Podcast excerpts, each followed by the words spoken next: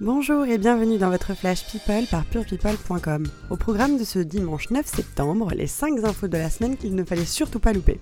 Allez, c'est parti on commence avec la sortie très attendue de l'album posthume de Johnny Hallyday. Après des mois de suspense marqués par la guerre que se mène sa veuve Laetitia et ses enfants David et Laura Smet autour de son héritage, on sait désormais que le 51e et dernier album du rocker s'intitulera Mon pays c'est l'amour. Un titre choisi par Laetitia, directrice artistique du projet, qui entend bien donner le ton après les multiples attaques dont elle a fait l'objet. Composé de 10 titres, tous validés par le taulier avant sa mort et réalisé par Maxime Nucci, cet album est prévu pour une sortie dans les bacs le 19 octobre, jour de la fête des Laura. Simple coïncidence Difficile à croire. La semaine a également été marquée par une naissance, celle des jumeaux d'Éric Judor. À 50 ans, l'acteur humoriste a agrandi la famille avec sa très discrète épouse. Si discrète qu'on ne connaît même pas son nom. Les bébés sont nés le 30 août dans un hôpital parisien et font les bonheurs de leurs parents. L'acolyte de Ramsey remet donc le nez dans les couches, lui qui est également papa de deux filles et d'un garçon en bas âge. Il doit y avoir une sacrée ambiance à la maison.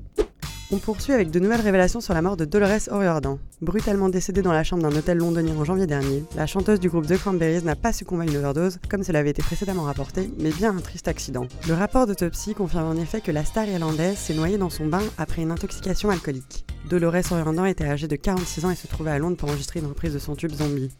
Et les félicitations sont de mise pour Beyoncé Jay-Z. Dans un message publié à l'occasion de son 37e anniversaire, Queen Bee a révélé qu'elle et son rappeur d'époux avaient secrètement renouvelé leur vœu de mariage. En couple depuis 2002, les deux stars s'étaient mariées il y a exactement 10 ans avant de mettre au monde leurs trois beaux enfants. C'est crazy comme le temps passe vite, surtout pour des couples qu'on a vu grandir.